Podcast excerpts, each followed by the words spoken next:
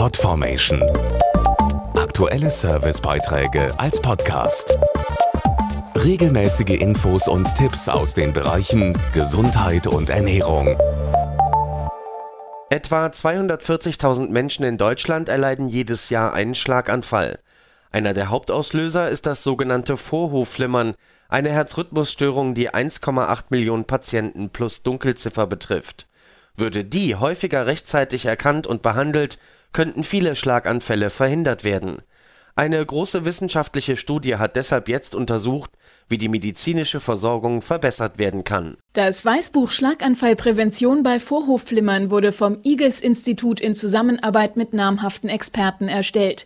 Hans-Holger Bless ist Leiter des Bereichs Versorgungsforschung und zeigt, wo Handlungsbedarf besteht. Wir haben sehr viele Menschen, die an einem Vorhofflimmern leiden, aber nicht diagnostiziert werden. Das ist zum Zweiten aber auch Patienten sind zwar erkannt, bekommen aber nicht die notwendigen Medikamente oder die falschen. Und auch die Menschen, die mit Vorflimmern die richtigen Medikamente bekommen, haben größere Probleme mit der Therapietreue, um den Behandlungserfolg sicherzustellen. Als medizinische Therapie verhindern Blutgerinnungshemmer, Fachbegriff Antikoagulantien, wirksam Schlaganfälle bei Vorhofflimmern. Allerdings herrscht hier bei vielen Patienten eine Unsicherheit. Eine Antikoagulation geht mit einem gewissen Blutungsrisiko einher, sie zeigt aber eine drastische Reduktion der Schlaganfälle.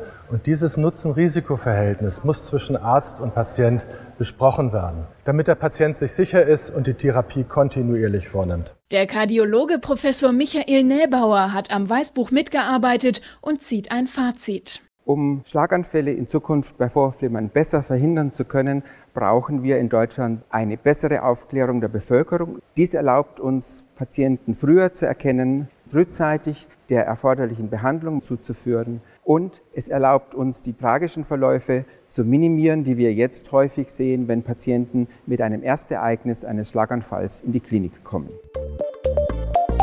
Podformation.de Aktuelle Servicebeiträge als Podcast.